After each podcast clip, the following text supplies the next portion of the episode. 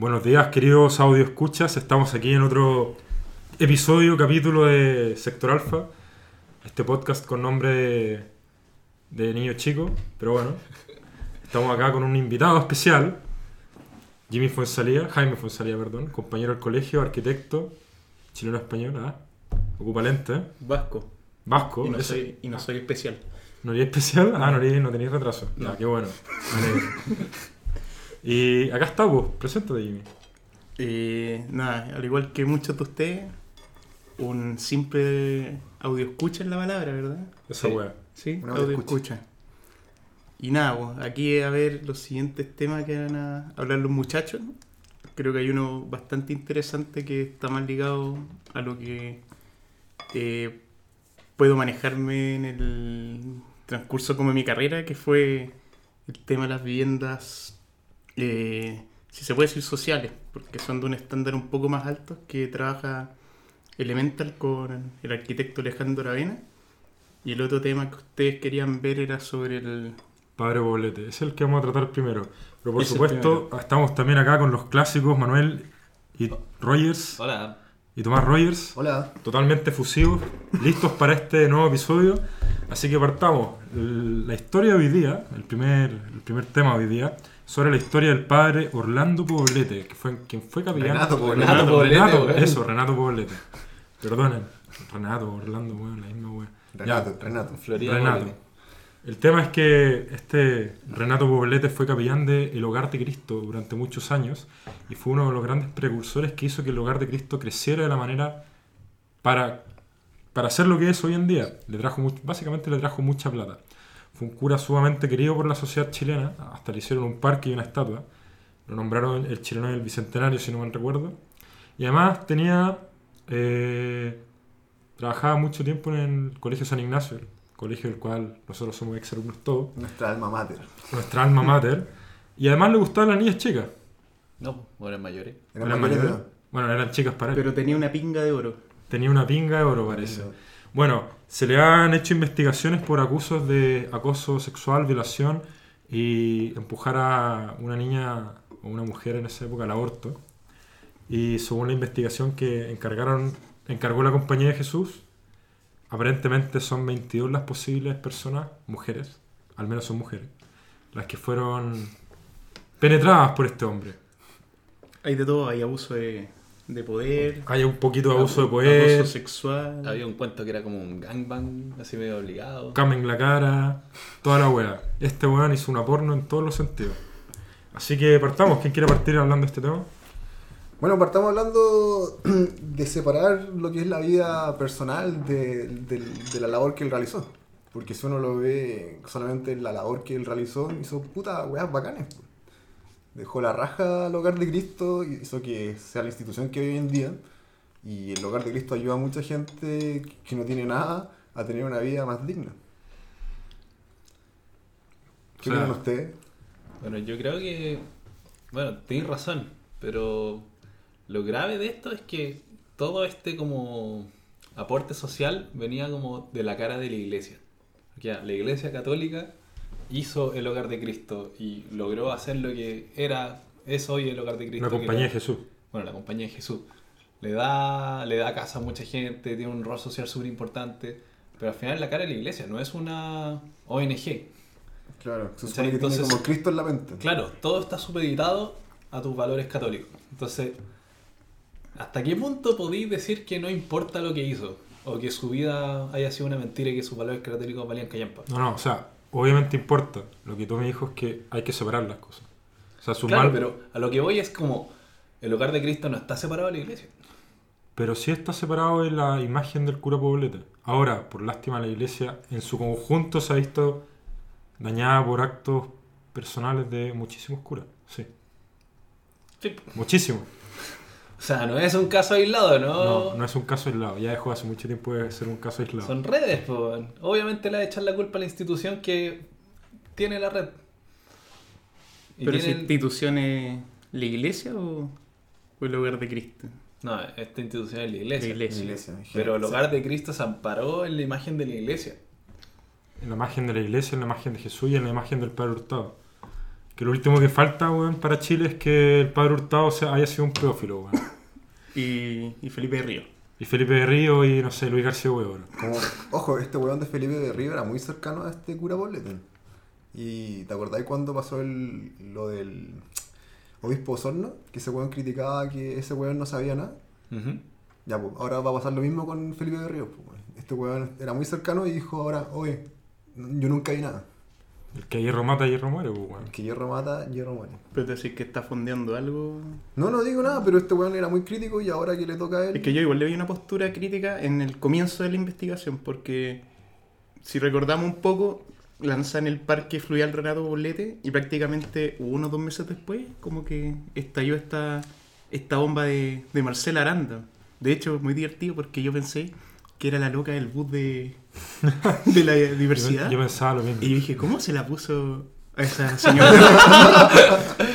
Bolas de hierro. Bolas de hierro. Bolas de hierro. Pinga de oro, Pinga de. Pero resulta que, claro, como que está ya esta hombre y yo le vi una postura crítica. Y, y yo creo que es sorpresa, o sea, como dice Félix, imagínate ahora está ya, no sé, Padre Hurtado, un pederasta en los 50 con los niños abajo del mapocho. Bueno, el, Ahí sale la chucha de la iglesia ojo, que el, ojo que el fiscal nacional, Jorge Abbott, que yo lo encuentro un pobre imbécil, escupo en su, en su nombre, como abogado, eh, dijo que existía la posibilidad de que abrieran una investigación respecto al padre Hurtado, lo cual no tiene ningún sentido porque la mayoría de los niños que él recogía o ya están muertos o bueno, tienen Alzheimer y es imposible recabar información respecto a Entonces, eso. esa ahora. solamente sería para dañar la imagen de la iglesia. Solo sería para eso y gastar fondos públicos weón, en una Sería como una investigación. investigación antropológica, ¿no? Sería ya Sí, ¿cuál es la manera un de...? tema de derecho. La justicia que llega tarde no es justicia, es venganza. No sería un tema de derecho. Ahora, de ocurrir que se haga y se descubra algo, que hizo algo así, puta, se nos va a la mierda todo. La solidaridad, chilena siempre se basó en la imagen del padre Gustavo, weón. En eso se fundó. Los chilenos somos solidarios porque un weón nos empujó a ser solidarios. Un weón que. Un weón que literalmente se fue exiliado de Chile porque lo acusaban de pura comunista. Y volvió y todo, y hizo que las viejas culiadas cuicas aportaran plata a la gente pobre y crearan el hogar de Cristo, weón. Y antes de eso pagaban con fichitas.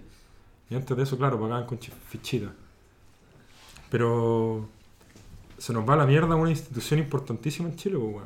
Si en base a esa institución se crearon otras instituciones civiles, privadas, que aportaron al desarrollo de Chile como solidarias, como... O sea, lo vieron como una imagen, ¿cachai? Bueno, yo creo, yo creo que lo vieron como una imagen para partir como esta weá de Cuillo. Sí. ¿Se acuerdan cómo se llama? ¿Felipe Cuillo? El weón que se murió en este viaje. Ah, Ah, el Juan Fernández. desafío, Juan. Desafío Levantemos Leva- Chile. Levantemos Chile. Yo estoy seguro que ese weón se vio inspirado en parte por el tema del hogar de Cristo, por este eh, Un techo para Chile. O para disminuir impuestos. Claro. un, un techo para Chile también se vio inspirado en la figura del Padre O sea, nació de trabajo de invierno del, del Centro de Alumnos de Ingeniería, pero igual tomó inspiración social en las Bueno, de, de alumnos de ingeniería de la católica. Bueno, sí. Del Sí. cual el Padre Hurtado era cura. Y abogado. ¿O no Y abogado. alcanzó a- No, sí, abogado. Sí, abogado. de- Ah, juró. Fue- o sea, fue abogado, ¿Juró? según entiendo, sí. Fue abogado en la Pero sí, católica. fue abogado. Pero eso con... ¿Qué más opinan de este, de, de este chiquillo, de este travieso? Bueno, lo, lo más cuático es que este weón haya logrado hacer todo lo que hizo en su vida privada con respecto a las mujeres y nadie cachara nada. Bueno, hasta el día que eh, weón vivió ¿Sabéis y por, se murió y este tema recién está estallando de años después de que... Que ¿sabéis por qué, Tommy? El que come callado come dos veces. Ah. Pero, Pero- broma. pero ¿Cachai igual que- estaba en una situación de poder en donde Ya, pero- se le habilitaba a hacer eso, Pero ¿cachai? por lo mismo estaba más expuesto a que la gente supiera lo que él hacía. Pues, en el fondo está en el ojo de, de todos. Particularmente se hacía una orgía. ¿Cachai? Entonces, puta, si alguien ve algo, eh, va a difuminársele, o sea, va a, a correr la información. Pero acá en este caso no pasó hasta ahora. ¿Cómo, cómo, cómo llegó a pasar eso? Que igual es un punto de vista súper raro. Ponte a imaginar, no sé, el mismo caso Caraíma. O sea, el, el tipo era. Yo creo que era más fácil que te casara Pinochet, weón, en los 80, weón, que Caraíma. El weón era algo más solicitado, weón, para los bautizos, casi que reservarlo con Diora. solamente casaba a la realeza. Y como dato, el papá del Jimmy se casó con el cura Sí, Caraima. sí, mi papá los casó Caraíma. El papá del Jim es parte de la realeza vasca, ojo. No, mi papá no, es un castellano común y corriente. Ah, un castellano cualquiera, un Sí, ordinario. po. Un ordinario. Un plebeyo. Toma, plebeyo cualquiera. toma Nescafé en ¿Tomar polvo. café en polvo? Sí. Qué asco, weón. Y Un cualquiera. Pero le pone azúcar. Tiene su, tiene su, Tiene su gusto, ah, su gu- a- azúcar y anza. Nosotros estamos, nosotros estamos tomando ahora Nescafé en polvo. Pero aquí el comentario, weón. No, ya. Pero hablando en serio, No, pero imagínate ojo. el tema de este weón que estalló cuántos años después. Pero ojo que yo tenía compañeros del verbo en la universidad y me comentaban, antes de que, o sea, me comentaron después de que estalló el tema de Caraíma, todos los buenos del verbo decían, ese weón es un fleto culiado, es un rarito. No, yo, voy- yo no voy con ese weón. Se han fijado cómo habla, weón, es raro ese weón. Se alejaban del, ¿cachai? Ahora, Del weón que habló de Caraima. de Caraíma. O sea, era un secreto a voces que el weón era raro. Puta, Es que yo encuentro raros. que todos los curas son raros, weón. ¿Cómo Es que no- esa weá de firmar una no- abstinencia sexual, weón? Es raro. ¿Cómo no sí. eres, weón, si creí en Dios? Yo, yo me haría protestante, weón.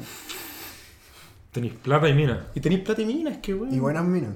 Y buenas minas. Es que weón, yo creo que de ahí nace igual este bichito de, de ponerlo donde sea, weón. Y estos weones, yo creo que vienen los niños porque dicen, puta, weón. Ojo, el cura Poblete le gustaban las mujeres aparentemente mayores de 18. Pero porque Punto eh, va favor. un poco ligado igual a este como abuso de poder, yo creo que... Bueno, si antes la iglesia, era una- weón, la iglesia prohibió que viniera Iron Maiden, weón. O En luego Chile, el sí, gobierno, era 80. así, Hizo así para que no viniera de hizo, es así de poderosa la iglesia, ahora súper debilitada. Sí, lo dejo claro, era. Pero, weón, era capaz de... Imagínate, weón, no sé, weón. Pero es que Le decían, señorita, usted está excomulgada, weón. Usted se que irá al infierno y Igual, que entiendo, caían, igual weón. entiendo el tema de Tommy. Son 22 mujeres, una orgía. Esa weá es difícil guardártelas como secreto, weón. Hasta el día de hoy. Algo se sabe. Algo se sabe. Ahora Caraima lo logró. Pero mm, tengo entendido que él abusó de menos personas. Y de personas más de la lista. Yo también creo que Tenía es gusto un tema caro. de que el que se sepa es muy distinto a que se difumine, que sea viral. Ahora todo es viral, po. Tú subí alguna wea a Facebook y como que alguien te da bola y empezáis a crecer. Ah, verdad que antes los medios no era tan fácil. Antes en los medios, weón, anda, anda a ir al Mercurio a decir Renato Poblete me, Si me un violó". rumor, la weá moría porque no hay evidencia. O sea, no Sí, queda registro. po. Renato Poblete me la metió. Ya, Y, y Señor su- director. Y su evidencia. ¿Dó- dó- ¿Dónde está el tweet? ¿Y su evidencia? No, mira, espérate, déjame bajarme los calzones. No, así. Puta, es complicado. ¿A ti te la metió algún cura alguna vez, Jimmy? No. ¿No? De hecho, es muy divertido porque el señor Fernando, yo le digo señor Fernando porque casó a mis papás. ¿Ya? El santito, como le diría Benjamín Vicuña en su película. El santito me ofreció hacer la primera comunión. Me ofreció. ¿Ah, sí? Y te miró con ojitos libidinosos. De hecho, se acomodó un poco la presa, pero. pero yo dije, no, gracias, yo ya hice la primera comunión. Pero no, no, no, no, no he tenido esa. Puta, ¿qué, qué cueva que tuviste haber escapado de las garras de ese pedófilo reconcha de tu madre? A ver si De su madre. Sí, por haber hecho la confirmación. La primera comunión antes. Era un niño, inocente. Qué asco ese weón de Fernando de, de Caraíma, weón. Pero. Pero o sea, yo creo que todo en verdad, weón, sí. reenfoquemos, la- Reenfoquemos. La, conversación a la labor social de, de Renato Poblete. La labor social. Puta, este weón, por lo que más se le conoce es por haber sido el, puta, el gerente del Hogar de Cristo y hacer de que este, este- el Hogar de Cristo tuviera 7 sucursales a tener 32. Y que pasara de ser una cuestión súper chica casi una marca regional, weón. ahora tiene funeraria, pues bueno. Tiene funeraria. Sí, es más cara que la chucha. y y como- ahí de cristiano no hay nada. Y como dato, el, el, el, el- el techo para Chile, que ahora se llama techo, a nivel latinoamericano, está muy ligado al Hogar de Cristo. ¿En qué Sí. sentido ligado? ¿A la labor social o ligado Claro. como empresarial? No como los orígenes. Bueno, ¿cachai? fue hecho por un jesuita, entre comillas. Sí, Bueno, y, de hecho, a nivel latinoamericano es muy conocido. muy conocido. De hecho, hasta los argentinos se meten a techo. Es como una marca Chile esa wea. De- eh, impresionante que gracias a Renato Poblete y a Felipe Río y al Padre Hurtado y a otros curas más y a otras personas más del ámbito civil, no ligado a la iglesia, Chile exportó literalmente solidaridad, weón. Sí. Exportó solidaridad, era como una marca, si weón, nosotros somos solidarios, le exportamos. Te vamos a enseñar cómo ser solidario. ¿Has cachado los monitos del Age of Empires? Los, los curitas. Sí. Este, este weón era como po. Hacían unos wololó gigantes a toda Latinoamérica. ¿Cuántas reliquias habrá capturado Renato Bolete? ¿Cuántos niños? No, mayores de. Mayores de ¿A cuántas niñitas? Su centro urbano es lleno de niñitas. Añejado en rol. Oh. Pero, pero bueno, el tema es que lo que les comentaba antes de empezar a grabar, los malos actos no, no borran tus buenas acciones, tus buenas acciones no te perdonan de tus malos actos. Tú hiciste buenas cosas en tu vida, hiciste malas cosas en tu vida, se te meten a tu balanza nomás. Sí. Tenés que ser juzgado por tus malos actos y tenés que ser aplaudido por los buenos. O sea, no aplaudido, reconocido quizá.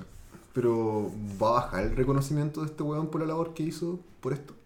Yo creo que sí. Le quitaron el nombre del parque de partida. Ya, pero ¿qué tan fuerte el golpe al hogar de Cristo? Ni idea. Es algo que está por verse. Algo que está por verse. ¿Tú, ¿Tú crees porque ya habló Benito Baranda? Que, bueno, desconozco, creo que ya no está ligado al hogar de Cristo, pero dio su visión por los años que él estuvo, de que eso no tenía por qué comprometer a, a la institución. Es que hoy, es que el weón no tiene idea, no sabe, porque el weón lo, lo es. Una frase que me gusta mucho, el weón no, no conoce el futuro, no lo puede ver. Si el hogar de Cristo se mantiene por aportes privados. ¿Pero van a bajar los aportes privados? No Esa- se sabe. Esa es la pregunta. Yo creo, yo creo que sí, pero es imposible saberlo. Yo creo que le puede afectar mucho, weón. Bueno, mientras se van a ir impuestos donando. También, pero para eso está la Teletón. Bueno, sí. Bueno, yo creo que es momento de pasar a nuestro segundo tema. Respecto a la noticia que no tengo abierta en mi celular. ¿Alguien la tiene? O sea, no una noticia. No, es como un no. reportaje. Fue un reportaje de una institución inglesa que hablaban de las casas de Fernando Aravena. No, Mm. Alejandro Arena. Alejandro Alejandro Aravena, Aravena. el arquitecto chileno que ganó el premio Pritzker. Pritzker el año 2016 y que hizo unas viviendas sociales. ¿Dónde era? Hizo muchas. En el sur hizo mucha. No, pero- Estas eran en el, en- en- si no me equivoco, en Constitución. Estas eran las casitas Mitimoto. En el fondo era una casa que tenía como el marco de la casa y la mitad estaba construida y la mitad no. Entonces daba a la gente la posibilidad de ampliar lo que ya tenía, aumentando el valor de su, de su hogar. Y en base a lo que, cómo le servía su casa. po, weón. Claro. No sé, po, si usted quería dedicarse a algún negocio, a algún almacén, tiene la mitad de abajo para habilitarlo como almacén. Si usted quiere, o sea, que tengo harto hijo y quiero hacer la todo casa, la puedo llenar. Si quiero hacer una terraza en el segundo nivel, construir el primer piso y dejo la terraza en el segundo nivel. La- en, en la entrevista a Aravena, el buen explicaba que su idea era, eh, partía de la base, que las viviendas, que, lo- que todas las viviendas que uno se compraba era una inversión a futuro. Pero que las viviendas sociales, como que no- o no tenían o les costaba tener esa ganancia, esa, esa plusvalía. Por ejemplo, el weón comentaba sobre las favelas en Brasil. Weón, la gente se hace su casa allá, pero la- las favelas en Brasil no tienen plusvalía.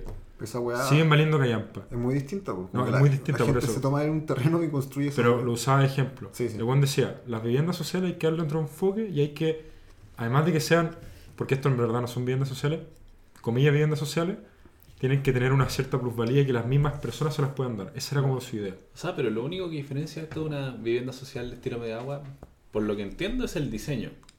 Tú dais el espacio para que en el futuro tú podáis hacer tu ampliación o podáis eh, Bueno, eh, modificar la casa como queráis, pero no ver- sé en términos de costo. en verdad varía ¿Qué? mucho, eh, varía, según lo explicaba el weón, era muy distinto porque una vivienda social normal en Chile costaba eh, nueve... ¿Cómo era la weá? Nueve- Está en UF. ¿no? Estaba en UF, era como nueve... No, no Estas era- cuestan 800 UF. 400 UF costaba la hora. 400 UF. Eso, estas cuestan el doble.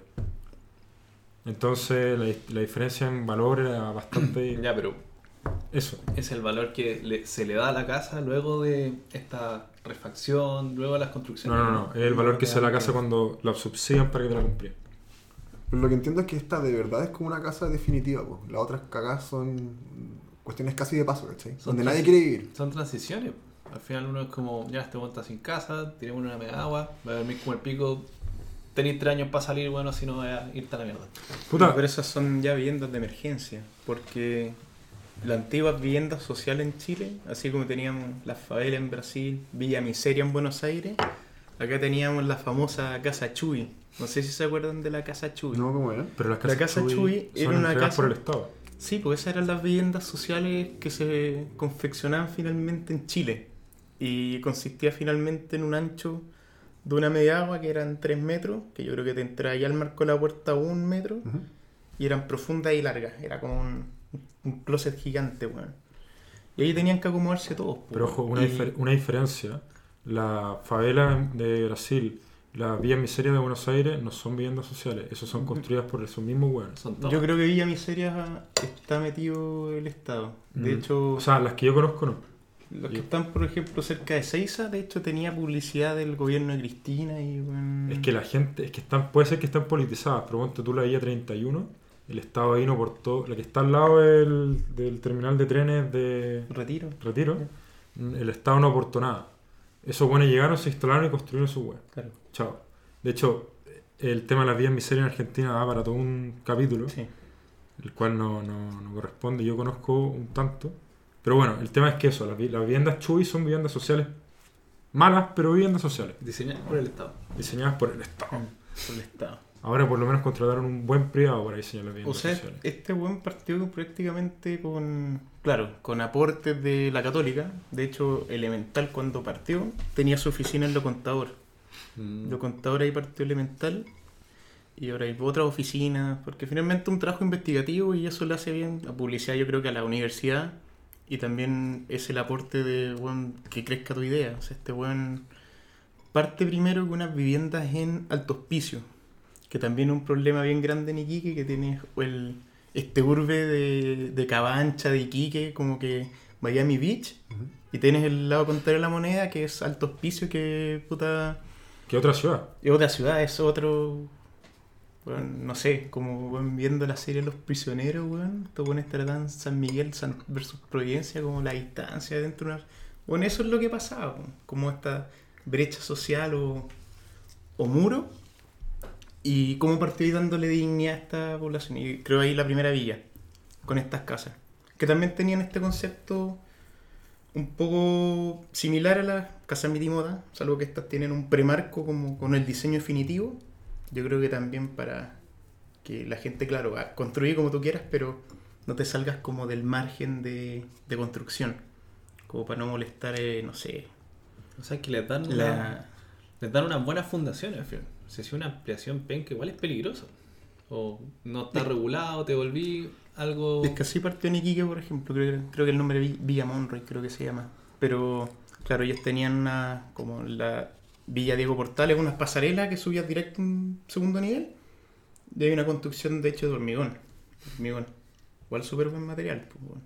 Si vemos cómo pasamos de los paneles charcha, weón. ¿Cacha que, cacha que la idea de este weón, en, en parte la idea de lo que explicaba Aravena en una, en una parte de esta entrevista, era que los buenos dejaban la mitad de la casa vacía, que eran dos pisos, que los buenos podían hacer lo que quisieran con ella, y la idea era que las personas se sintieran realmente propietarias de esa casa, la expandieran, onda, con su esfuerzo, con su plata, eh, y eso les va a dar más valor y les va a dar a ellos un sentido más de pertenencia al lugar.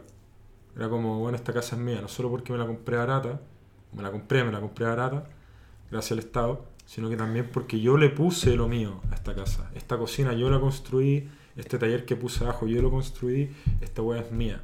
Y eso también le da valor al barrio. pues. En el fondo, no solamente es tu casa, es tu barrio. Entonces Sí. la gente va a sentir que, puta, donde está es un lugar en el que uno puede convivir y tener Que vale la redes pena. sociales. O sea, y le quita la sensación de casa prefabricada. Al final es tu casa, está personalizada para tus necesidades.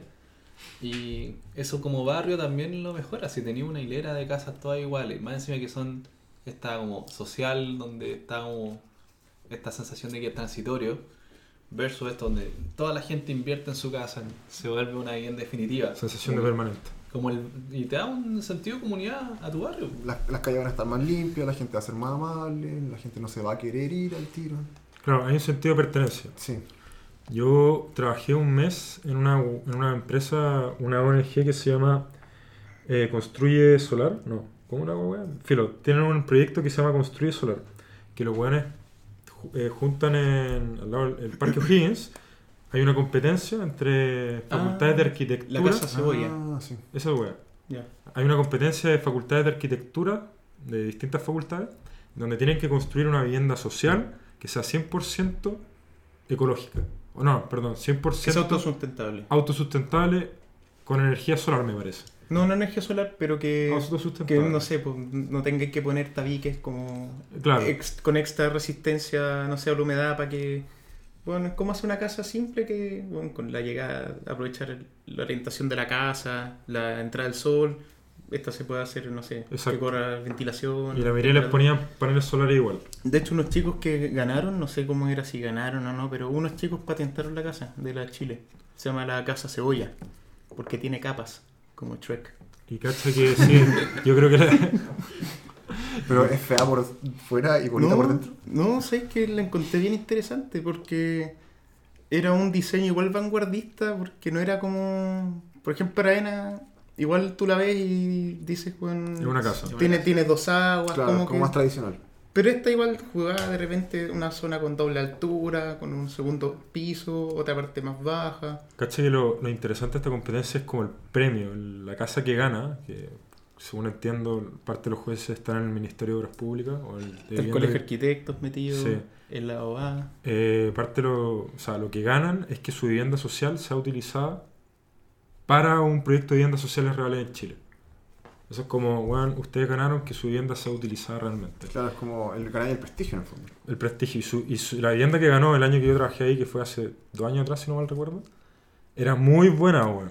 Era muy buena. Esa, ese incentivo de competir entre facultades de arquitectura por quién hace la mejor vivienda social, te da resultados de muy buenas casas, weón. Eso te dice que la competencia es buena, como en el mercado. Como en el mercado. Igual que el mercado, weón. Los buenos compitieron y la- las otras casas, las que no ganaron, eran Pero- buenas. Eran buenas, weón. Muy buenas. Que igual eh, entretenido el tema del concurso porque, mira, yo no sé si había premio monetario, pero yo creo que igual está la motivación de, bueno, patentemos algo, como que quede en el, en el tiempo. Claro. Sí, de todas formas. O sea, dejar como un legado como, como profesional. Y eso para un weón es súper importante, sobre todo para un arquitecto. Bueno, creo que hay otro tema que podríamos tratar hoy que no está en la palestra, pero me parece que a Jimmy le interesa mucho. ¿Cuánto tiempo llevamos ya eh, grabando esta weá? 26 minutos. 26 minutos, un capítulo muy corto, weón. Y Jimmy trajo galletitas además. Sí.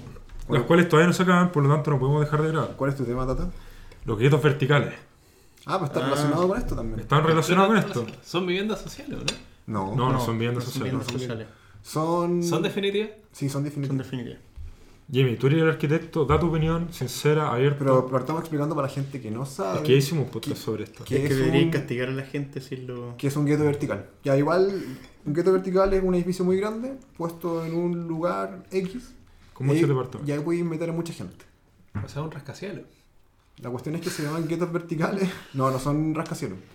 Porque en el fondo vive gente de clase media, clase media baja. Ah, Los departamentos tienen una habitación, cocina con living integrado y un baño y serie. Eso es, Claro. en Un general. estudio. ¿Y en promedio cuánta gente vive por departamento? Los que yo he conocido, o sea, personal, dos o tres.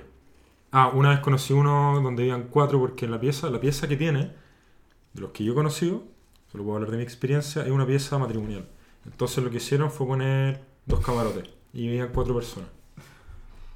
Y eh, todas las personas que conocí en los guetos verticales, comillas guetos verticales, son inmigrantes. Desde mi experiencia. No Recuerden que esto es un podcast de ciudadanos que hablan de sus experiencias y conocimientos. Muerto el Estado. Y ahí, mira, habla. Desde un punto de vista arquitectónico, ¿qué opinas tú de un gueto vertical? Y de urbanización también. Bueno, urbanización, eh, a mí me parece pertinente decir que, que está bien. La gente quiere vivir cerca del centro porque ya eh, puta, estáis cerca de todos los servicios finalmente. Si no, todos estaríamos viviendo en las periferias de, de la región, weón, por una mejor calidad de vida, pero igual te atrae los servicios, el metro, eh, la- los hospitales cercanos, y eso está bien. O sea, es- las personas tienen el mismo derecho que yo, que tú, que todos, de elegir dónde vivir y una opción es esa, en estación central. Están Pero- en otros lados también, pero sí. Pero el, el caso de la prensa, o El caso más finalmente, emblemático. bueno, es que partamos con que seis comunas, voy a nombrar solo estación central porque la que conozco, pero hay seis comunas de Santiago, si no me equivoco, que no tienen plan regulador, no está escrito. O sea, usted puede llegar y poner lo que quiera. El plan regulador, Su edificio con forma de Renato Poblete. una estatua de 300 metros, con un elevador que llega a su pinga de oro, que un skybar igual costanera. No, pero hablando en serio, Anda, ¿puedo invadir el espacio aéreo de otras casas? Sí, Con en esos lugares sí. Sin plan regulador. Ahora te ¿No pueden demandar. a nivel central que O sea, regula esa no, weá? esa agua es comunal. Cada comuna tiene su plan Puedo regulador. hacer un rombo, así como que tenga una puntita en un terreno de mierda y así expandirme. Eso no evita que te demanden. Como una pirámide invertida. Soy una pirámide invertida. Pero Así de- me- pero y depende- Me cago en la eh, propiedad del resto. Es que todo depende porque finalmente. Yo creo que eso no se hace en Chile, weón, porque puta un país sísmico, weón, y ya hay que. Bueno, weón, sí. gastáis más en calculistas, weón, que en el proyecto y en la ganancia. Yo creo que por eso. Pero, bueno, si fuera posible hacer esa weá, yo creo que la hacen. Y se puede hacer porque ¿quién te dice que no se puede? Pero el que ojo. te dice eso, No te evita que te demanden. pero ¿qué te. En, qué- ¿En oh, qué pero, mandar? ¿en qué te pueden demandar? Puedes poner un recurso de protección, weón. Si yo tengo mi casa, Claro, te me ponen un edificio gigante con forma de romboide, que el edificio, no tenemos video, pero el edificio de tal, imagínense que el edificio con forma de romboide, una parte de su estructura pasa por sobre el techo de mi casa y lo tapa. Yo puedo poner un recurso de protección porque, weón, Porque no te puedes pasar bajo el muro medianero. Eso es verdad. no, no solo por eso, porque, weón, es, es un... No tengo la ley acá para... No sé, no sé, te entiendo, pero. Es un hecho peligroso, weón, que me pongan un edificio encima de mi propia casa, pues, weón. Pero Mira, eso va a la interpretación es que del, yo creo- del juez, Es que yo creo que eso va. ¿Sería lo mismo no, con un no, árbol? No, porque eso finalmente va. La municipalidad corta las ramas. De, lo- de la- las ramas de los árboles que pasan por sobre las casas. Pero tenéis que tramitarlo tú, weón. No Sí, puedes llegar weón. a. Permiso, señor. También. A menos que tengáis buena convivencia y le decís, oye, weón, ¿qué onda tu rama? Pues puedo cortarla ya. Pero. Te lo voy a meter por la raja. Oye, tengo una rama, un árbol que va donde el vecino. Y esa rama culeada todos los limones. Pero culeada. todos los limones, weón. Te cagó el árbol. Pero- la rama de oro está otro lado. Pero es buen. Es la pinga, la pinga de limones. Ah. Pero es buen vecino porque me junta bolsa y. Ahí te las pasa. Igual, igual recorta el hombre, pero se, Se, agradece. se, co- se cobra su impuesto. porque él se podría quedar con todo. No, tú cachai que esos limones son tuyos. Sí, Todos pero, los limones son tuyos. Pero prefiero la buena convivencia. Se llama Juan. Renato Poblete. Renato Poblete. De una rama de oro. Bueno, sigamos con el tema Mi, de los... mi vecino era Renato Bolete.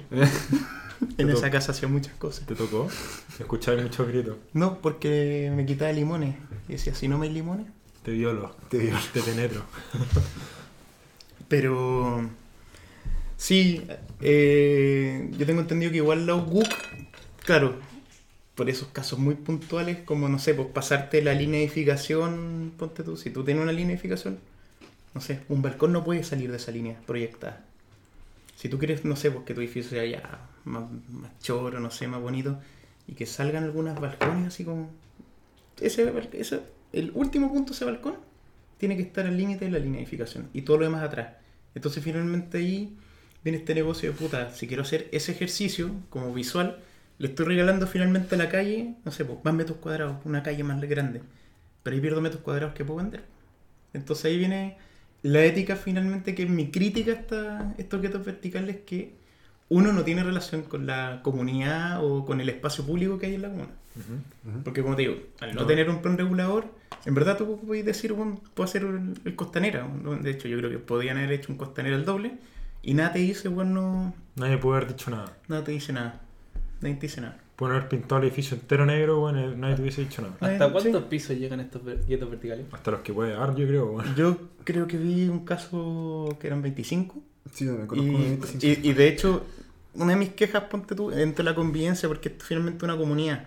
Intenta replicar el conventillo, pero de manera Es vertical. literalmente una comunidad. Yo eh, lo he visto, es una comunidad. Pero ponte tú, imagínate, piso 25, 6 de la tarde, volvís de la pega, weón. Filas de media hora en el ascensor, weón, para ir a tu casa. Y es como, ya, si quiero llegar rápido tengo que subir 25 pisos. Puta, no lo encuentro correcto. Entonces, que- Pero igual- es tiempo que también pudiste, si vivís más lejos, también es tiempo que te morir en el transporte. Igual depende eso, porque, puta, en los guetos verticales que yo estuve y las personas que yo conocí, de las personas que yo conocí, todos tenían distintos horarios de trabajo porque todos eran inmigrantes y todos o trabajaban de noche. Por ahí, No, no, o trabajaban de noche o trabajaban en ciertos horarios muy extraños, weón, porque o trabajaban todo el día, todos los días. Ya, pero no hay apalancar la viabilidad de una. No, por supuesto que no. un gueto vertical Solo en estoy que dando toda el la gente vaya rotando. pues, Solo hay, el solo hay el ejemplo de lo que conozco. lo normal es trabajar entre las 8 y media y las 9 y llegar tipo 6 a tu casa. Ahora, ahora con el horario flexible, ¿no? De las 41 horas. 41 horas. Depende de cuántos artículos tengamos. No, mira, yo te, yo te quería dar el ejemplo con el tema del recurso de protección. Te, te voy un ejemplo. Un profesor mío, un amigo, un, profe- un profesor mío, cuando estaba en la universidad, presentó un recurso de protección en favor de un amigo de él que se lo pidió, que también era abogado, que el Juan tenía una casa en San Carlos y al lado de su casa le pusieron una torre de alta tensión. No, no sé si una torre de alta tensión o una torre de, de de telecomunicaciones. Y esa weá, el, este dueño de casa, Y mi profesor argumentaba en el recurso de protección que esa weá, esas torres, te pueden producir cáncer a largo plazo. Entonces querían que la tiraran abajo, la sacaran de ahí. ¿Tú tenías evidencias que producían cáncer? Puta, estaba adjuntando documentos que, eran evidentes, que eran evidencias que Pero- producían cáncer y otros efectos sobre las personas. Ahora, la compañía que tenía esa torre también podía presentar su evidencia y ahí dependía del juego. Pero, pero ponte tú, el buen finalmente puede haber dicho, ya, voy a municipalidadescondes.cl, plan, Juan- eh, Joaquín plan, Lavín. plan plan Joaquín Lavín, ayuda, Twitter, vote esto, mande fotos a denuncias arroba Joaquín, no. Te metes, ves tu cuadrante y ahí te dice, bueno, qué puede haber y qué no puede haber. Es así de Pero es que, es que es distinto, porque el recurso de protección en ese caso pasa por otro hecho, pasa por el hecho que está afectando la vida de las personas Sí. que están en esa casa. Y el plan regulador no tiene ni pito que tocar. Te lo pueden sacar aunque estaba, estuviese permitida esa torre de Sí, pero, pero ahí como dice Tomás, tú no tienes cómo demostrar de que eso te da cáncer. Es como O sea, que- quizás es- sí, es- quizás no, depende. Es como que digáis, no sé, pues hoy hay una veterinaria ahí, ¿qué pasa si se escapa un perro y muerde a mis niños? Claro, hay, en los niños. hay un haitiano que trabaja acá al lado, weón, que pasa si me viola. ya, pues, pero, ¿cachai que finalmente es como... Es discutible. Es discutible. Pero, pero te estoy no, oye, hay un colegio cura acá al lado, tengo miedo por mi hijo. Eh, no, Oye, pero te estoy dando un ejemplo de lo que se podría hacer. Oye, ¿y, y el nombre gueto vertical les parece correcto? ¿Estigmatizar a la gente que vive en esos lugares? Onda, decirle gueto directamente. ¿No? Me da lo mismo, en verdad. Porque a mí no me gustaría, weón, que dijeran que mi edificio es un gueto. Bueno, en verdad, gueto es intrínsecamente peyorativo. Por eso. Puede ser como un edificio alto. ¿Alguien quiere crear un gueto vertical en De hecho, en, O sea, no es un gueto. Tiene cinco niveles. Él se está basando Es un gueto por la gente que vive ahí. Ah, Oye, ¿alguien ha pensado en esas toallas que van a colgar? De Camiroaga. mi plusvalía. Vejito, 1000 UF menos por esa toalla Camiroaga colgada del vecino. la nana va a ir más cerca ahora. Ya, pero de hecho, a mí en primera instancia, por el hecho de que se llamaran guetos verticales, o que se les nombraran guetos verticales, Pero es un siempre- nombre que salió de la prensa. Sí. Yo siempre creí que eran una, solución transitoria. Y dije, Bueno, ah, en como la nueva Casachuy. Eso yo pensé. Como esta weá en la, media, la nueva Mediagua, weón. La gente, No, uno pero espera son- vivir tres años ahí. Son después- edificios normales, de hecho muy bien construidos. eh, No, muy... no sé si han construido. Pues son edificios... Mira, son bien construidos en el sentido que que sí tiene una aprobación de cálculo. Esa weá no, no se las van a dar por alto, pero. No se cae. Pero ponte tú, puta, tiene distintas terminaciones a un edificio en. Las Condes. Ponte tú las condes. Que te cambia ya los guardapolvos, que te cambia el porcelanato del piso, el puta papel mural o pintura. Todo eso ya, ya te cambia. Las cañerías. Las cañerías, claro, también. Materiales de me- menor calidad. Pero son, son, son edificios que tienen todos sus permisos. Bueno, mientras no se caigan en un terremoto, Está bien. está bien. Y no se han caído. No tenido terremoto. ¿Está bien? Como que tu vivienda definitiva Ah, o sea, sea, un gueto vertical. está bien construido, me refería. Ah, Pero no son, no, no son malos departamentos, ¿cachai? Son departamentos normales, pero hay muchos juntos. A ver, pero para, mi pregunta para ti, Manuel. ¿Qué pasaría, weón, si está el gueto vertical, pero en verdad en cada departamento se usara para una máxima dos personas? Y lo cual cortaría la cantidad de población que hay en esos edificios a la mitad, te lo aseguro, o menos de la mitad. Pero es que pierde su creo que- objetivo. que No, no, no, pero le, le yo- estoy poniendo el ejemplo. ¿Sería un gueto vertical realmente? importante yo creo que ahí deja de ser un gueto vertical. O sea, ¿El gueto vertical lo provoca la cantidad de personas que viven en él o lo provoca cómo es el edificio en sí? Yo creo que las condiciones de vida de las personas son las que provocan que se le diga gueto. Hay hacinamiento, hay un como... Se le dice que son, no sé, pues, minoría, o son inmigrantes, o son gente que está en condiciones sociales muy vulnerables.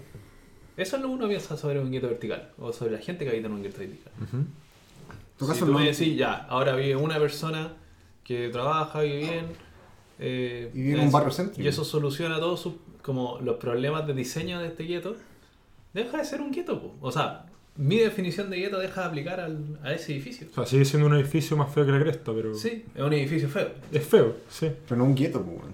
Es como decir que mi departamento ahora es habitado por 20 personas.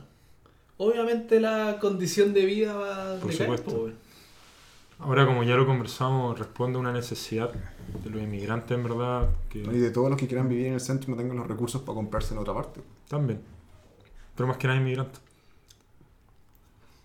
Sí, lo que le estaba comentando antes, como punto de como de pausa que estamos hablando, porque salió esto esta conversación bajo la el podcast que hicieron sobre eso fue el tema de que finalmente se apropia mucho esto de los inmigrantes por un tema de permisos también, que lo están...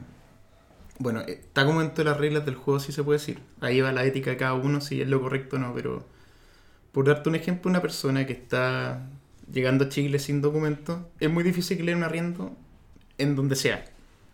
Que le den un contrato de arrendo. Exactamente.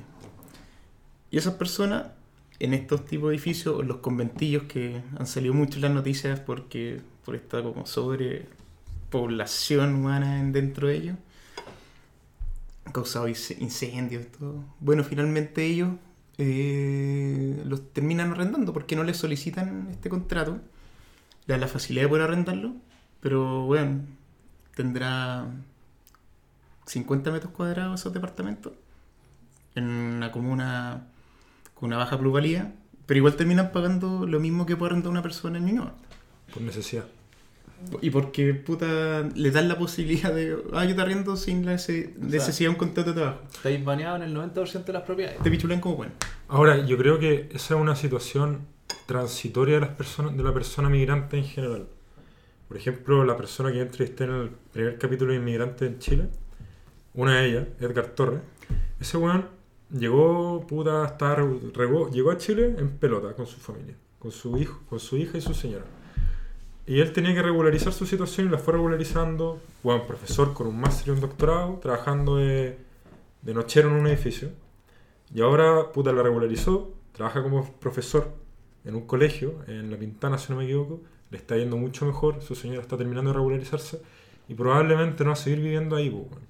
Probablemente, como ya se regularizó y tiene una mejor pega y está más estable, probablemente se va a buscar algo más permanente para él en el tiempo. Entonces vuelve esa noción de que el gueto es una, Una hueá de paso. una hueá de paso. Para- Es transitorio. Al menos para él sí, porque él tenía una hija, no puede vivir siempre, toda la vida en un departamento Pero está Con una pieza. como un siglo, pues, bueno. Para él. Y después va a llegar alguien que también va a regularizar y... Claro. O una persona que es soltera y vive ahí. Entonces no es una vivienda definitiva. O sea, pues, hay que ver primero quién vive en esos de guetos verticales. Pues si viven propietarios o si viven Yo creo Que arrendatarios. Yo creo que Yo. Yo creo que es pura inversión. Gente de segunda vivienda, muy inversión. Sí, de todas formas. Porque la calidad de vida de esa weá es una mierda. po. Por eso son una porquería. Pues no es tan mala si lo pensáis los barrios en que están metidos. No son barrios que quedan en la periferia, weón. ¿Cachai? No, de hecho, donde vive Edgar, el, como les dije, no, eh, no ¿cómo? al lado de la Católica, de la casa central de la Católica. ¿Cómo se llama esa calle? ¿Santa Rosa? ¿Por ahí? Por ahí, por Santa Ro- un poco más atrás. Onda, Hay edificios bien altos, ¿no? Sí, por ahí. Una wea así. Onda, por la Católica, tomáis la Católica, por el lado donde está la Facultad de Medicina. No, no, una cuadra más abajo, camináis, camináis. Portugal. Portugal, puta no me acuerdo, bueno, y camináis hacia el sur, ya llegáis. Camináis dos cuadras para el sur, no sé, una cosa así. O sea, es un barrio bueno. Es un súper buen barrio. Uno de los barrios más caros. Queda cinco minutos caminando del metro, Está al lado de la posta central. está aislado de la posta central, está aislado de la clínica de la Católica. Pero por ejemplo ahí tú tienes un tema de que, claro, en su minuto ahí se empezaron a hacer las primeras torres, que eran viviendas para la clase media, que son estas torres San Borja. Sí. Que de hecho, tremendo arquitectos la que le hicieron. Los mismos que estuvieron también metidos un poco en Villa Portales, que ya es de carácter más social. Pero ahí marcaron una altura. Y al marcar la altura, eso te permite, según el plan regulador, a- si hay un máximo permitido que fue esas torres, que son de 25 pisos también, yo también puedo replicarlo. Y eso permitió ahí también un Mm. límite, pero, pero ojo, al ser el metro cuadrado más caro, la gente también dice, ¿sabéis que yo prefiero viviendas un poco más grandes? Porque hay, eh, hay de estos estudios, hay viviendas también con más habitaciones, pero puedo arrendarlo más caro, por el sector, por la plusvalía. Y puta pasa yo creo totalmente lo contrario ahí con, con Estación Central. Pues. Si ese, ese es el tema, que como acá pueden meter, no sé, que pueden haber hecho seis departamentos de una calidad muy buena para el sector que están, bueno, ¿por qué hacemos 14? Estoy exagerando, no sé si son 14, pero son un número grande, porque la crujía del edificio es grande y tú dices, bueno, deben haber estos departamentos, o son departamentos más grandes, pero no, al saber que son pequeños, tú vas cachando que son puta una porquería, pues, subdividieron y lo que le interesó es meter más familias por nivel, para Sí. hacer más negocio. Sí, esa yo creo que la crítica. Tuvimos un pequeño, una pequeña introducción ahí. habían protestas de izquierda cerca de- del departamento. Vivimos con protestantes. Bueno, no- nos vinieron a funar y ya lo exterminamos.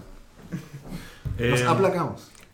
Mira, el tema de, los- de los guetos verticales en Estación Central, yo creo que va a llegar el momento en que todas las familias que están ahí se van a terminar yendo ahí, por X o qué motivo, ¿Y y qué hacemos con el edificio? lo, lo podéis derrumbar y construir otra cosa nueva.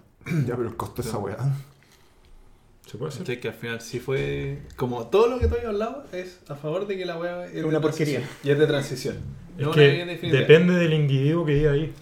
Te lo digo porque, bueno, quizás la- el, el ejemplo de Edgar es que ir, yo creo que ir porque tiene una familia, ¿cachai? Ahora, hay personas que son solteras y siempre van a ir ahí, quizás nunca se casen o vivan con su pareja y para ellos va a ser algo permanente. Depende del individuo. Van a haber algunos edificios de guetos verticales que van a ser permanentes, que la gente los va a ver como algo permanente y hay otros que los van a ver como algo transitorio. Además, hoy en día es difícil ver una casa o un departamento como algo permanente. Cuando una No, pero uno ve esperanzas de vida. Tú Claro. sabes que la esperanza de vida de una media agua es mucho menor que la esperanza de vida de una casa, cuando una familia, una casa propiamente cuando tal. una familia se compra una casa o un departamento, al menos espera ahí estar una generación, me imagino yo.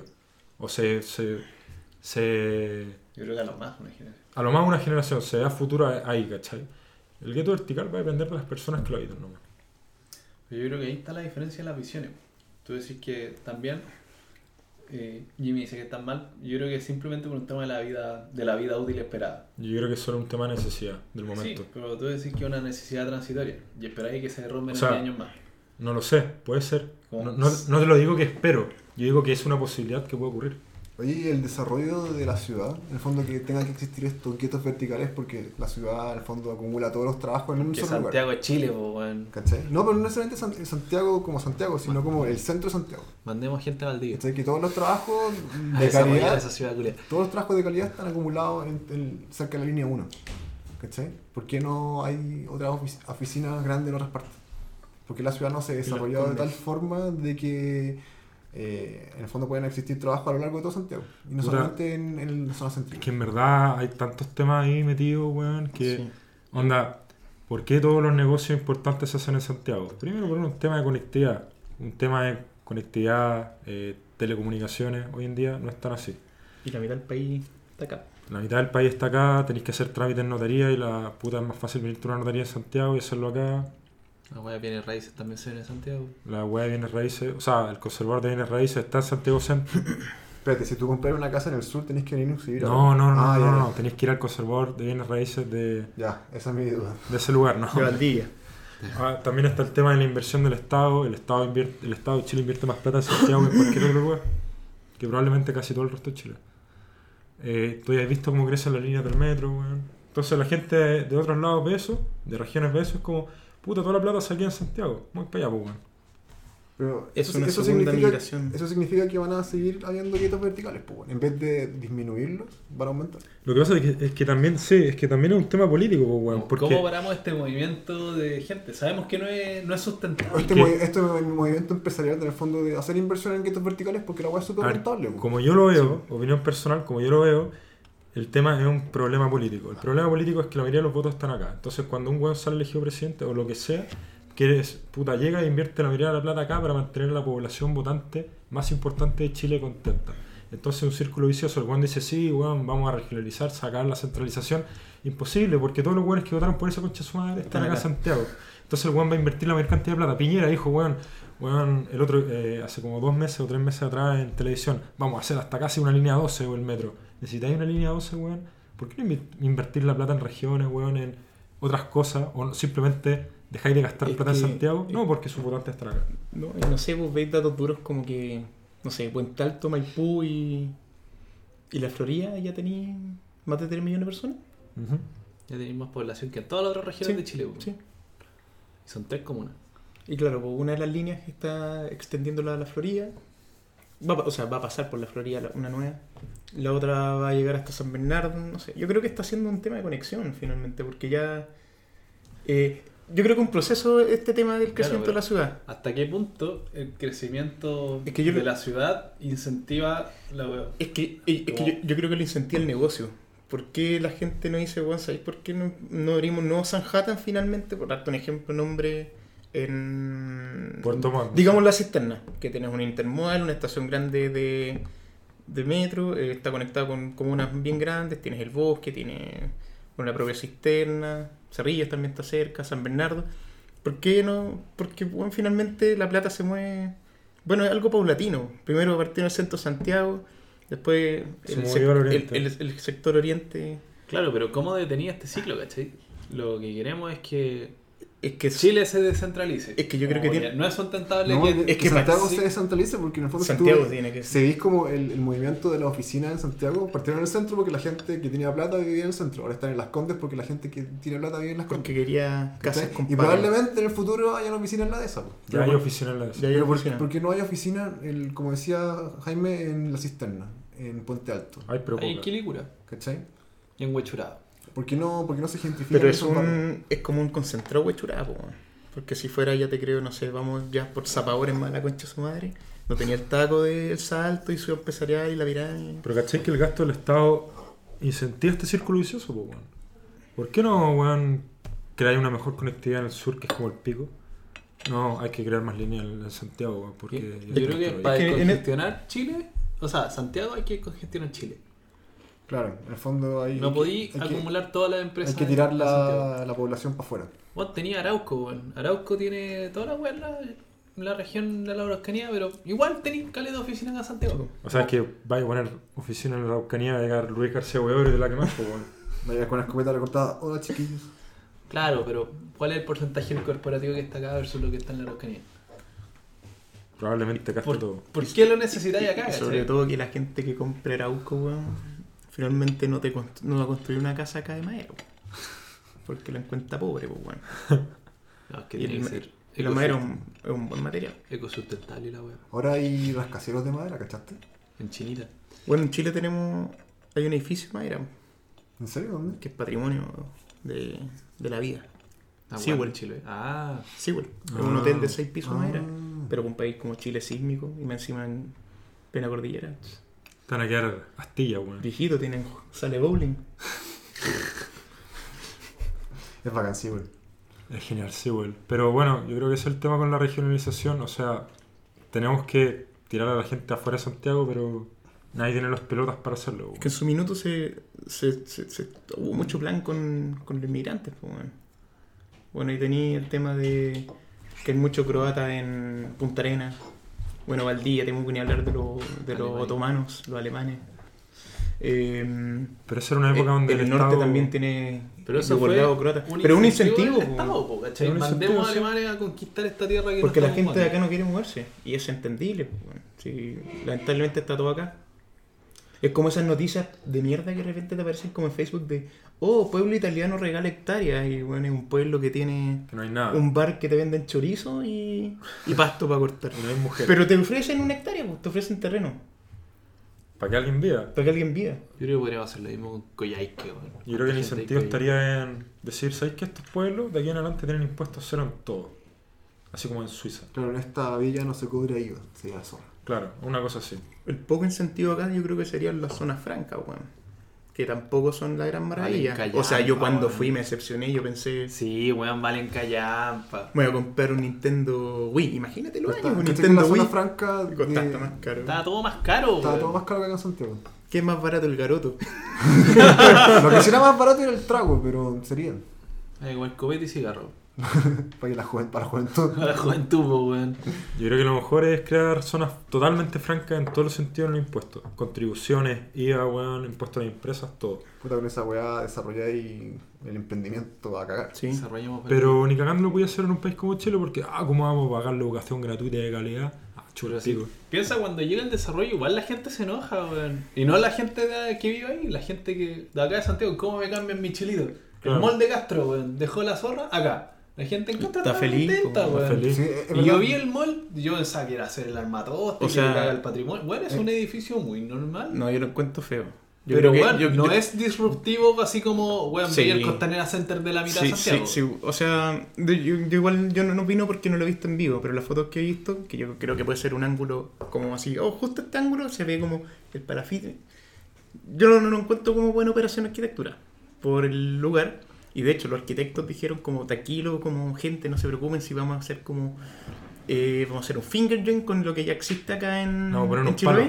Y Juan fue un recipiente de madera que es plástico. Un HTC de mierda, un plástico de porquería. Pero la, la El- gente, la gente que Sí, se quejaba está ba- pero ponte tú, yo me lo banco. Porque, bueno, si la gente ya es feliz, bueno, ¿qué te importa? Bueno, ellos viven con la lluvia de mierda, bueno, bueno, si ellos quieren eso. Y querían el aeropuerto de Los que se quejaban fueron los buenos que van a turistear allá y dicen, ay, como Los progres. un mall. Los en- que quieren ir a ver a los autóctonos, los po, que quieren ver al weón. autóctono. Pero, Quieren ver curar- Una, una visión súper paternalista de la wea. Quieren, Pero- quieren comer curante una vieja que tiene los dedos retorcidos, weón, por el artritis. Esa es la wea. Es como también la wea de. Y era no, porque tiene la clínica de la salud ahí en el Sí, mall. y Y, puede luchar con su artrosis. Puta. está llorando porque se le murió el hijo ahogado, weón. Pero porque ¿cachai tenía que esa, esa cuestión también pasa con Hydration. Hydration iba a ser una línea de alta tensión que no iba a haber nadie porque, bueno, pasaba entre árboles y los buenos se quejaban porque iba a destruir la naturaleza. Bueno, no iba a destruir nada. Mm, Pero ojo con eso, porque una de las quejas también fue por el tema de para quién va esa energía. Y claro, en su minuto se investigó y se vio que eran para privados ligados a la minería. Que puta. Pero, pero, pero, pero, pero, Pero, pero, bueno. pero espérate, por ejemplo. Yo fui a Olmo hace poco y hay torres de detención en Tiltil. Y la comunidad ahí, bueno, está como descontenta porque finalmente, bueno, en casa bueno, sin luz, bueno. Y bueno, ¿cómo no tengo luz y hay torres de alta tensión generando energía? ¿Cómo puede ser posible Es eso? un problema que no haya luz, no que la cuestión pase por una reserva, ¿cachai? Pero si finalmente es un bien, esa weá se está haciendo un bien, ¿por qué yo que vivo al lado de eso, que me estoy bancando esa porquería, weón? No porque sé. ese bien no le hicieron para él, pues, weón. Porque es Es que pobre. en su minuto, en su minuto, claro, pues, eran para ellos, pues, bueno, y no. ellos, quizás ellos lo creían. Ahora, sí, el tema es que Santiago. O cómo te ofrecen. Porque Santiago- también te bajan la plusvalía de. Bueno, Santiago es una ciudad llena de progres culiados que dicen que se quejan por todo lo que pasa en las Se regiones, quejan weón, por pura wea de una manera muy paternalista. Como, "Ah, esto no me No, gusta. e- e impiden el progreso, weón. Si en el fondo lo de la hidroizón tener energía más barata era una cuestión la raja, weón. Chile, puta, podría mejorar su economía. Pero Chile sin represas, pues, weón. Es que esa es una, una visión como del turista, pues, hoy mi- van a destruir los paisajes que yo quiero ir a ver cierto verano X y a mí. Ya hablar, abrieron 12 plantas de carbón, weón. Gracias a eso. Se madre, weón. Puta, sí, es una visión totalmente paternalista. Es la visión del weón que da vacaciones allá y, y en verdad no se ve afectado y dice, puta, yo quiero unas, mis buenas vacaciones allá. Y le gusta ser un parte del país del tercer mundo porque es un weón de clase alta, generalmente. Yo creo. O sea, no me imagino de qué otra manera se pueden quejar esos weones cuando eh, evitan el progreso de Chile. Esos weones de Patagonia sin represa, weón, quieren vivir en una ruca, loco. La cagó, weón, el, la energía Con un el- chiflón. lejos la energía más limpia más Quieren vivir en. Santiago e ir a visitar la caga de Porque, roca, po, ¿Cuál es la weón. alternativa a la energía hidroeléctrica? weón? ¿Una planta nuclear, weón? ¿Una planta de carbón? Bueno, la planta nuclear suena a la raja. Pero no Pero, queremos ¿quién, tampoco, pero, pero ¿quién weón. quiere una cercana, po? ¿Mm? Nadie. Imagina que hay gente que hay una supuesta. Yo no- nunca lo he visto, es como. lo- yo lo considero un área, un área 51, weón, lo considero Es que la de la reina. Es que esos culiados, weón, no quieren, la, no quieren las plantas hidroeléctricas, weón. Y al mismo tiempo dicen, ah, weón, el Estado tiene que invertir y hacer estas weas en plantas solares y eólicas, que no producen nada de energía en comparación, comparativamente hablando hoy en día. Como, ya, pues pon la plata, pues, weón. Vos Claro. trabajas y esa weá, Báncate tú el costo. márcate tú el costo. Ah, verdad que eres pobre, porque eres un pobre imbécil, no tenés plata para hacer esa weá. Puta, los weones de alguna manera, gracias a las redes sociales, tienen poder estos pobres imbéciles. Y, al- y a los periodistas progres que están en el canal 13, que la chupen. Hay per- periodistas peores en todas partes, weón. Bueno, sí, también, que asco el periodismo. ¿Quién sería para ti un periodista progre? Todo. Matamala, ¿Matamala? Matamala. Franzani. Franzani, La Rincón. Sí. Ni uno de esos está en, en el 13, weón. ¿Están en CNN? Pero no el 13. Sí, pero es que CNN no- es Chilevisión. Sí, CNN es Chilevisión. Grupo Turner. Tenéis razón. Whatever. La. Kuma. La Marinkovic no es pobre. Y no es no es periodista. No es progre y no es periodista. Es filósofo. Tenéis razón, no estaba en el 13, me equivoqué. Estaba en el CNN, en Chilevisión. Está Ramón Ulloa, un valdiviano. ¿Cómo se Adicto llama al este? cochayuyo. Este weón que habló con el hermano de Piñera. Ah, el que habló con José Piñera, este weón, ¿cómo se llama? Ese weón también es un programa. ¿El Manuel Astorga? Sí, Ese Astorga. pobre imbécil. Del verbo divino, pues, weón. Él quizás considera medio raro a Renato. La verdad es que nos estamos desviando mucho el tema. La verdad es que los progres en Santiago evitan el progreso de Chile. Y muerte a ellos, filo. Vayamos cerrando el podcast. Bueno, eso fue el podcast de hoy con nuestro invitado Jimmy. Oh, muy buena la tertulia. Ahora vamos a aprovechar de jugar Nintendo Switch. Vamos a jugar el Crash Team Racing. Así que váyanse toda la mierda. Muy buenas noches. Y calabozos y dragones. Buenas noches.